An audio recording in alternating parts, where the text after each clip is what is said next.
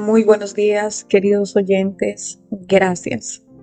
Gracias una vez más y no me cansaré de darle las gracias porque ustedes no se imaginan lo bendecida que he sido a través de todas las palabras que me envían, pero sobre todo de aliento.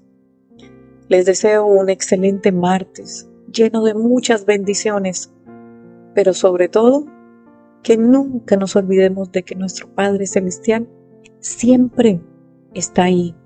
Hasta un llamadito pequeño, Él siempre está ahí. El devocional para hoy 12 de diciembre lleva como título Advertencia. No te pierdas el reposo de Dios.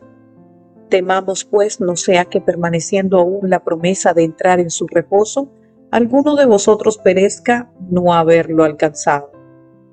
Hebreos 4:1 ¿Qué significa entrar en el reposo de Dios?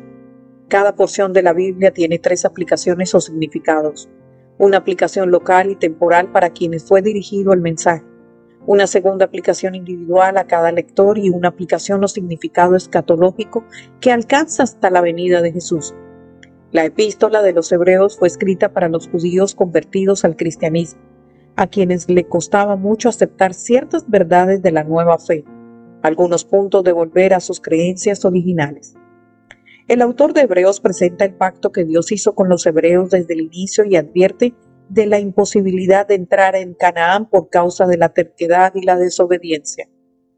Canaán representaba para los más antiguos hebreos entrar en el reposo de Dios después de 40 años de peregrinación por el desierto, de modo que la primera aplicación del texto era para los judíos cristianos que desertaban de la fe. Dios los advierte que no les vaya a ocurrir lo mismo a los hebreos de antaño. En la aplicación individual, tú y yo corremos peligro de caer en pecado y perder el reposo de la Canaán celestial. No ignoremos las lecciones de los hebreos. Somos candidatos o candidatas para disfrutar de un cielo con un reposo perfecto, completo y eterno. La tercera aplicación también tiene que ver contigo y conmigo. Podemos empezar a regocijarnos con calma y la quietud divinas. El reposo sabático semanal es un anticipo de que ese reposo permanece y nos esperan. Vivamos en paz, evitemos los conflictos y la ansiedad. No importa cuán intensa, difícil, precaria y sufrida sea la vida, es temporal. Nos espera un mundo diferente. Miremos las circunstancias que nos rodean con ojos de esperanza. Echemos mano de la herencia que nos dejó Jesús por su legado que fue, la paz os dejo, mi paz os doy. Juan 14, 27.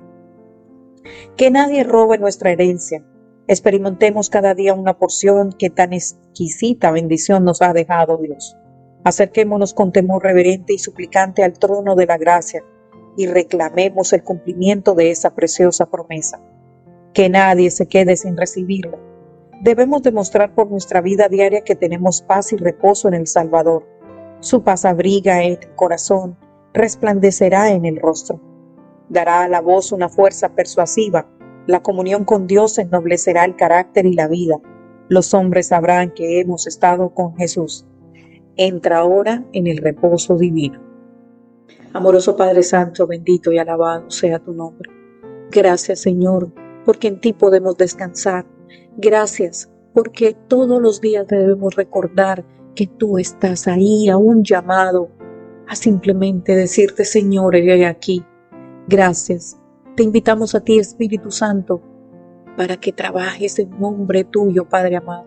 Tu palabra en Salmo 91, 1 al 6 dice, El que habita al abrigo del Altísimo morará a la sombra del Omnipotente. Diré yo al Señor, refugio mío, fortaleza mía, mi Dios en quien confío, porque Él te libra del lazo del cazador y de la pestilencia mortal. Con sus plumas te cubre y bajo sus alas hallará refugio, escudo y baluarte su fidelidad. No temerás el terror de la noche, ni la flecha que vuela de día, ni la pestilencia que anda en tinieblas, ni la destrucción que hace estragos en medio del día. Gracias, Señor, porque podemos descansar cuando nuestra mente está corriendo. En segunda de Timoteo 1:7 dice, porque no nos has dado un espíritu de cobardía, sino de poder, de amor y de dominio propio. Padre, te agradecemos que tu palabra nos recuerda que nos has dado el poder de ser valientes y controlar nuestros pensamientos. Te pido en este momento en que nuestros sentimientos y nuestros pensamientos están fuera de control. Danos una mente sana. Permítenos capturar cada pensamiento que quiera provocarnos un espíritu de miedo. Recuérdanos siempre pensar en lo que es bueno, verdadero, noble, recto, hermoso y admirable. Ayúdanos a rechazar cualquier pensamiento que quiera causarnos estrés, ansiedad o miedo. Te agradecemos por todos los buenos regalos que nos has dado en nuestra vida. Ayúdanos a recordar en lugar de fijarnos en las cosas que nos preocupan.